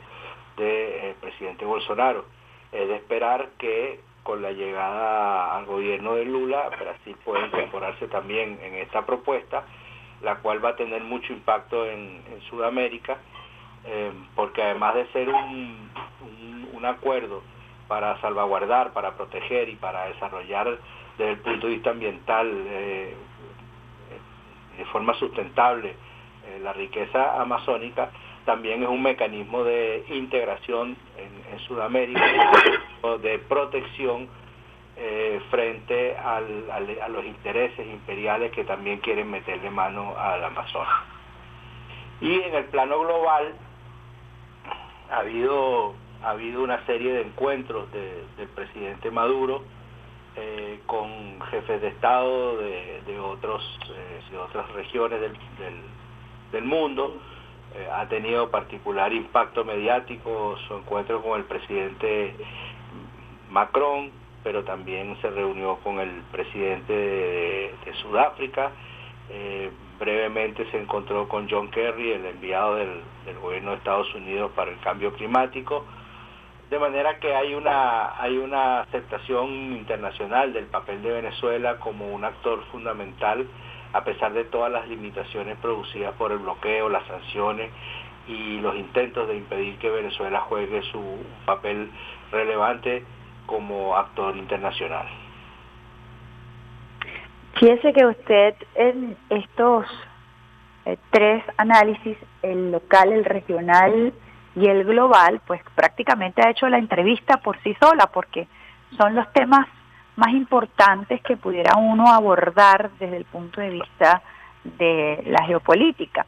Yo quisiera abordar el tema regional también un poco más allá de la COP, eh, analizando cómo ve usted en este momento al continente suramericano en el marco del triunfo de Lula, de la llegada del poder de Gustavo eh, Petro, la situación en Argentina, ¿Cómo ve usted la posibilidad quizás de recuperar, por ejemplo, escenarios como la CELAC? Si no fuera la CELAC, ¿cómo ve usted eh, el proceso de integración latinoamericana?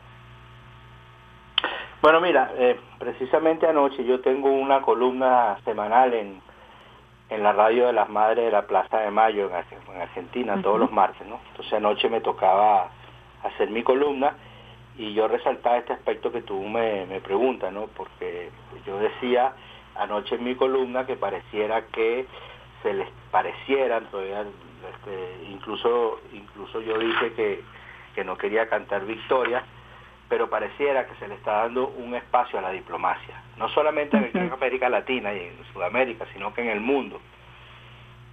Pero tú me preguntas específicamente con respecto a, a América, América del Sur, eh, o América Latina, no entendí bien, pero evidentemente hay una serie de señales que dan cuenta de, un, de un cambio, de que está, se está produciendo un cambio que eh, uno, uno, yo creo que el secreto de analizar los asuntos internacionales tiene que ver con la capacidad de concatenar hechos que aparentemente son aislados, porque eh, la concatenación de esos hechos que aparentemente son aislados son los que te van a dar el, la visión total, eh, llevándolo a, esa, a, esa figura coloquial, es lo que te van a permitir ver el bosque, porque a ver los árboles y a veces no vemos el bosque.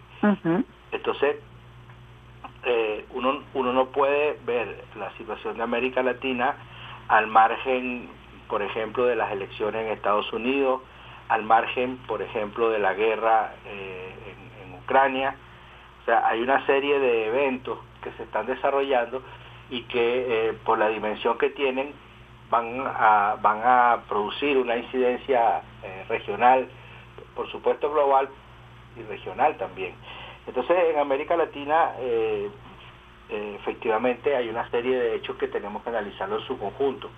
Hoy va a haber una reunión muy importante de la OEA donde se va a decidir si se le si se inicia una investigación contra el señor Almagro. Em, evidentemente, eh, en la reunión de Lima de la OEA, en la que participó el secretario de Estado Blinken, se dio, eh, tomó nota de la tirantez que hay entre América Latina y la OEA y entre la, la que hay entre América Latina y el señor Almagro. En esa medida, Almagro eh, no le sirve a los intereses imperiales de Estados Unidos, la OEA no le sirve a los intereses imperiales de Estados Unidos y pareciera ser que Estados Unidos lo quiere hacer de lado. Y un hecho, la vida privada de Almagro, que era sabido desde hace mucho tiempo y que por lo que me dicen mis fuentes en Washington, esa, era conocido en toda la sede de la, de la OEA y que no es el primero de su tipo, hoy revienta por una filtración eh, teniendo además el antecedente de, la destitución del secretario, del, presidente del Banco Interamericano de Desarrollo, Claver Carone, que era un hombre de Trump, y pareciera que también se asume que eh, Almagro, al llevar adelante las políticas de Trump, está alejando a América Latina de, eh, Estados Unidos. Entonces pareciera que hoy se va a discutir y, es posible, no es seguro porque eh, hay que ver finalmente en qué sentido se mueve el aparato profundo, pero pareciera que eh, eh, se va a iniciar una investigación al magro. Esta jugada... elementos también, como por ejemplo el encuentro este que hablamos ya del presidente Maduro con el presidente Macron, que mucha gente lo atribuye, mejor, mucha gente no, algunos analistas lo atribuyen a no solamente a la, algo que es evidente desde hace algún tiempo, que es el hecho de que la Unión Europea se ha quedado fuera de Venezuela, sin capacidad de análisis, desconectado de la realidad venezolana, se dan cuenta que se metieron en un, rollo por, porque Estados Unidos lo metió y que no saben cómo salir. Tienen mucho temor cómo salir. Y el, el mascarón de proa de la Unión Europea en América Latina, que es España, eh, está preso de sus propias contradicciones. Y, finalmente todos sabemos que, Europa hace lo que Alemania y Francia digan. Y, en este sentido hay una serie de señales eh, eh, que, que, uno tiene que tomar en cuenta, como por ejemplo la, visita esta del, canciller federal alemán a China, ahora este, este, este encuentro entre Macron y el presidente Maduro, pero también en este análisis tenemos que considerar el triunfo de Lula, el, acercamiento que se produjo y el restablecimiento pleno de las relaciones entre Colombia eh, eh, y Venezuela, em, el, aplastante triunfo del Frente Sandinista de Liberación Nacional en las elecciones municipales de, Nicaragua del domingo pasado que consolidan al Frente Sandinista como la vanguardia de la, sociedad eh, nicaragüense. Eh, y finalmente la preparación que está viendo de la cumbre de la CELAC que se debe estar realizando en Buenos Aires en enero del próximo año y que va a marcar un punto de inflexión en eh, toda vez que ya va a poder participar Lula como presidente eh, de Brasil, seguramente ahí se va a producir el, el, regreso de Brasil a la CELAC, hay que recordar que Bolsonaro sacó a Brasil de CELAC. Se va a producir el, regreso de Brasil a, CELAC.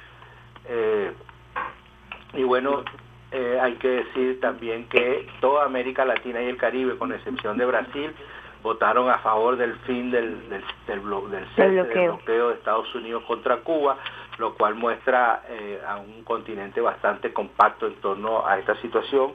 Entonces hay una serie de señales, Ibemar, que si tú la analizas en conjunto, te van mostrando que este, el continente comienza a caminar en una dirección distinta. Y ese, ese análisis que usted hace, además tan detallado, que nos permite a nosotros por pasearnos por diversos escenarios y que definitivamente nos lleva al año 2023, eh, según este análisis, con una perspectiva abriendo el año, eh, una reunión de la CELAC en donde ya participaría eh, seguramente Lula como miembro otra vez de esta organización. Es posible, eh, tal y como se lo planteó en algún momento el comandante Chávez, más allá las ideologías y rescatando el término diplomacia, yo agregaría la diplomacia de paz, eh, fortalecer América Latina como un escenario alternativo frente a lo que usted ha descrito también como esta descomposición en Europa. Biden decía el día de ayer que de perder la Cámara de Representantes y de perder el Senado en las próximas elecciones estaría enfrentando dos años mortales, casi dos años suicidas. Eh, ¿Cómo avisora usted ya cuando estamos a punto de terminar este año, todavía nos queda eh, mucho y en política dos meses es bastante. ¿Cómo avisora usted eh, el 2023? Bueno, yo lo, yo lo avisoro con mucho optimismo, ¿no? Yo lo avisoro con mucho optimismo. A final del año 23 va a haber unas importantes elecciones en Argentina. Ahí la situación no está no está clara, no, está claro lo que va lo que va a ocurrir. Eh, pero pero el, año 23 no va a ser un año donde haya una gran cantidad de procesos electorales. Eh, salvo el de Argentina, a lo mejor hay algún otro que se me equipara, pero, que se me olvida, perdón, pero no va a haber elecciones ni en Venezuela, ni en Colombia, ni en México, ni, ni, en, eh, ni en Chile. Eh, hay un panorama bastante estable desde el punto de vista electoral. Claro. entonces eso eso augura por lo menos que eh, se va a poder, va a haber estabilidad, digamos, en las políticas públicas en, en estos países, lo cual también es un aporte para poder eh, conversar, avanzar eh, en términos de integración sin contratiempos, los contratiempos que puedan significar cambios de, bruscos de gobierno. Ahora, eh, se me olvidó en el recuento que hice nombrar un evento que, aunque pasó por debajo de la mesa, es muy importante, que es la cuarta asamblea de RUNASUR, que se realizó en Buenos Aires, con la participación del expresidente Evo Morales.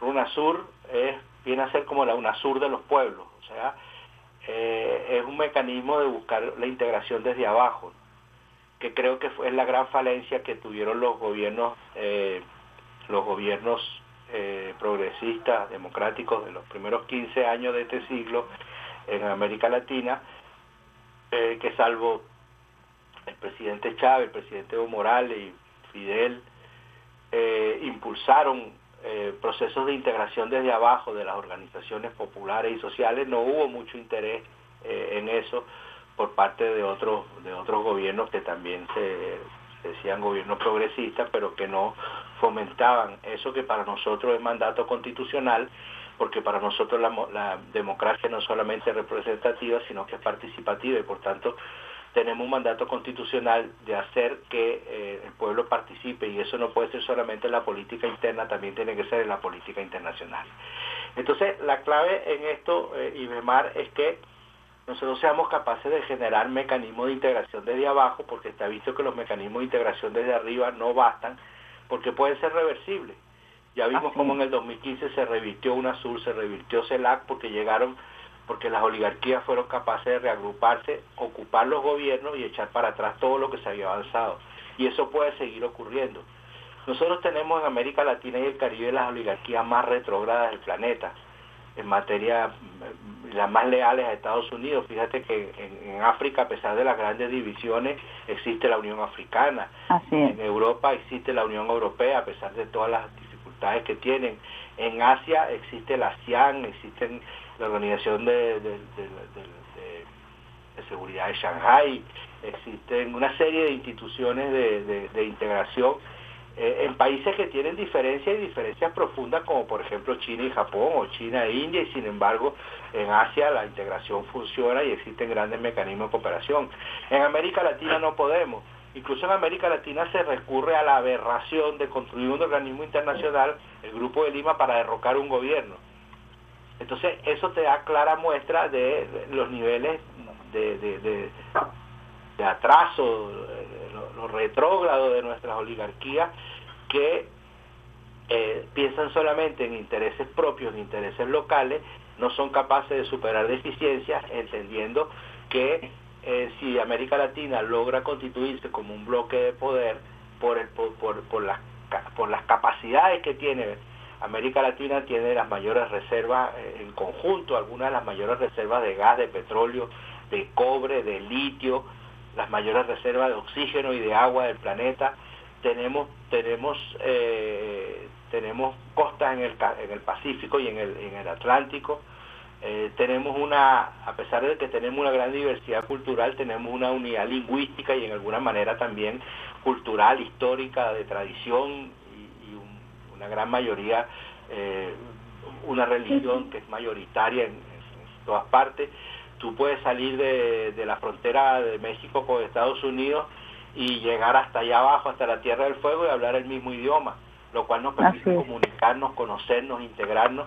O sea, nosotros estamos en cosa que no que cosa que no pasa en Europa y cosa que no pasa tampoco en África y sin embargo ellos han logrado cierta cohesión claro tenemos muchas mejores condiciones que ellos para integrarnos pero nuestras oligarquías son extraordinariamente retrógradas y no hemos generado mecanismos para que los procesos que se han iniciado sean irreversibles.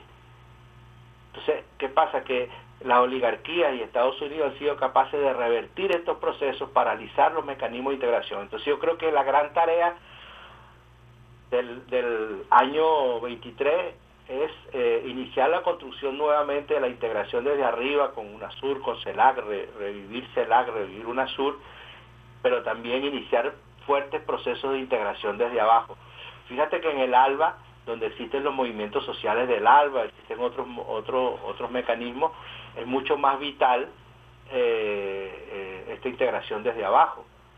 Entonces, yo creo que yo creo que esa es la, gran tarea, pero eh, dicha las palabras que tú dices de, del presidente Biden, de lo que él espera que va a ocurrir, la situación internacional, por eso digo, no se puede obviar lo general, y lo general es que la situación internacional está cambiando, la estructura internacional está cambiando, la guerra en Ucrania eh, está produciendo cambios estratégicos, cambios trascendentales frente a los cuales América Latina eh, tiene una gran oportunidad porque tiene la posibilidad de transformarse en un bloque de poder que negocie de tú a tú con las grandes potencias del planeta. Profe, ya para terminar, dos cosas. Nos preguntan usuarios cómo ¿Cómo hacerle seguimiento a lo que va a ocurrir en la OEA? ¿Cómo, ¿Dónde está eso? Si a través de la página, ¿cómo hacerle seguimiento a esta noticia? Bueno, sí, este, debe estar en la debe estar en la página porque es una reunión. Eh, viste que la OEA tiene una secretaría general, pero tiene un, una no, no sé el nombre ahora, como una comisión permanente donde participan los países, porque finalmente el secretario general teóricamente debe responder a los países. Entonces, este, hoy hay una reunión de los países, una reunión creo que se llama ministerial o una comisión permanente, algo así, que se reúne hoy miércoles y que seguramente yo creo que va a ser noticia. Yo creo que Perfecto, aquí nos están preguntando eso. Hoy al final de la tarde vamos a tener noticias en, los medios de comunicación porque este es un tema muy muy muy relevante. Sea una sea lo que sea que se apruebe o que se salve al magro o que se le inicie un proceso de investigación, va a ser una noticia que no es necesario recurrir a la página de la OEA. Yo creo que va a estar en todos los medios de comunicación, por lo menos de América Latina y el Caribe. Lo otro, profe, si usted fuera a escribir un artículo que definiera esta participación del presidente Nicolás Maduro Moros en la COP, además de sus reuniones bilaterales, ¿cómo lo haría? ¿Cómo la, la, titularía? ¿Cómo titularía este artículo? Bueno, yo, yo lo titularía casi como lo titulé ahora, ahora con la conversación contigo y Bemat, eh, los tres niveles de importancia de la visita del presidente Maduro a Egipto. Perfecto, profesor. Muchísimas gracias. De verdad, siempre es un honor. Para mí, en lo particular, como periodista, aprendo muchísimo de usted y para, por supuesto, el equipo del Sistema Radio Nacional de Venezuela, contar con sus conocimientos, compartir su análisis crítico, su análisis además certero acerca de los escenarios diversos que se nos presentan en este momento, no solamente por la COP, sino a nivel internacional. Muchísimas gracias, profesor, siempre por estar allí para compartir con los usuarios y las usuarias del Sistema Radio Nacional de Venezuela, profesor Sergio Rodríguez, internacionalista. Gracias, Ibemar, siempre es un placer y siempre es un, me, da, me da mucha alegría que me dé la posibilidad de, intercambiar ideas, de conversar con los, a pesar que no es una conversación bilateral, pero este tener una, posibilidad de acercarme a, nuestro pueblo, de intercambiar ideas y opiniones y ojalá que las ideas que yo transmito puedan servir para tener un conocimiento mucho más amplio de, del mundo que nos rodea, porque el mundo está tan interconectado que las cosas que ocurren fuera de nuestro territorio tienen una incidencia directa en la vida cotidiana de cada uno de nosotros. Así es, además los artículos del profe nosotros tratamos de publicarlos también en nuestro portal web, él siempre nos está enviando para que los usuarios y las usuarias también puedan leer sus artículos de tanta relevancia y que son tan fecundos para el análisis crítico y el aprendizaje. Muchísimas gracias una vez más al internacionalista, analista, analista Sergio Rodríguez. Estábamos entonces conversando con el profesor Sergio Rodríguez, llevándoles a ustedes un análisis completo desde el punto de vista de la geopolítica, no solamente de la presencia del presidente Nicolás Maduro Moros en la COP27, en esta cumbre de las partes en eh, la Convención Marco de la Organización de las Naciones Unidas, la COP27, que se está realizando en Egipto con una intervención brillante de nuestro presidente Nicolás Maduro Moros el día de ayer, más las reuniones bilaterales que ha sostenido, los encuentros con el presidente de Sudáfrica, con el presidente de Surinam, presidente de Colombia, presidente de Portugal, el presidente de Francia, eh, el encuentro casual que sostuvo con el exsecretario del Departamento de Estado de los Estados Unidos, eh, John Kerry, en fin, diversas reuniones que sostuvo nuestro presidente Nicolás Maduro Moros eh, como representante del pueblo venezolano en un escenario tan importante, pero además con el profesor Sergio Rodríguez pudimos conversar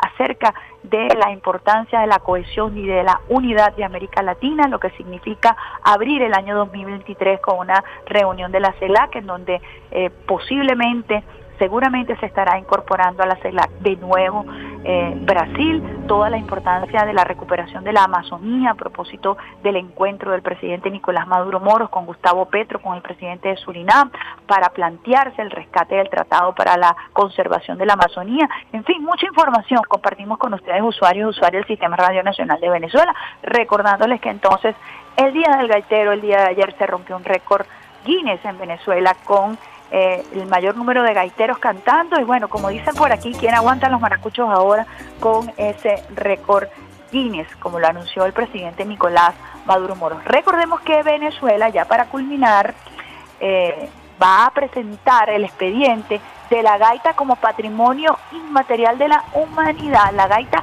zuliana. Eso lo anunció el ministro de Cultura, Ernesto Villegas, y eh, estaremos entonces esperando que de eso así. Alexander Bazón coloca allí el último tema, un pedacito, no vamos a poder colocarlo mucho, viene el profesor Reinaldo Bolívar, está atento ya allí. Y terminamos entonces nuestra pausita musical, disculpen la roquera, la gripe, eh, la emoción, la lengua a veces eh, trabada, pero ustedes saben que cuando me emociono con estos temas, pues nosotros le llevamos a ustedes toda la pasión del mundo a través del Sistema Radio Nacional de Venezuela. Besitos de coco con piña para todos los usuarios y las usuarias. Agradeciendo al pulpo Alexander Brazón. Hoy es miércoles, la voz se me está agotando. Vamos con el tema ya de fondo, Alexander Brazón, para despedir esta, la mejor día de todas tus mañanas, vía alterna. Nos vamos con Ángel Canales. No encontrarás, escucha bien, no encontrarás quien te haga el amor como yo. Te dejo ese tropito en la uña. Chao, chao.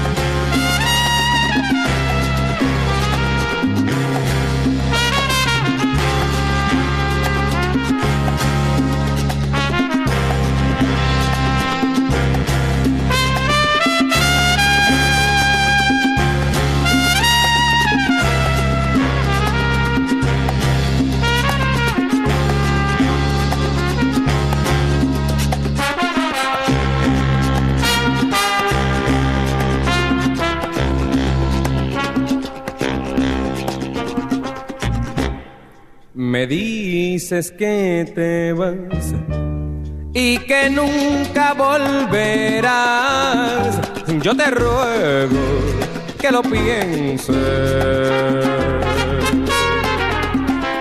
Porque nunca vas a encontrar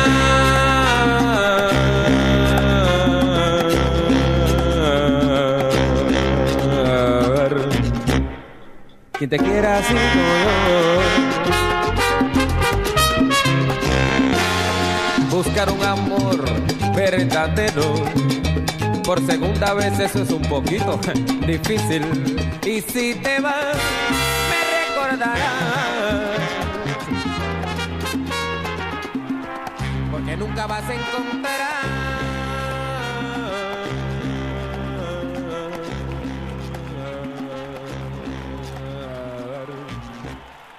quien te quiera Hasta aquí la vía más rápida para comenzar la mañana.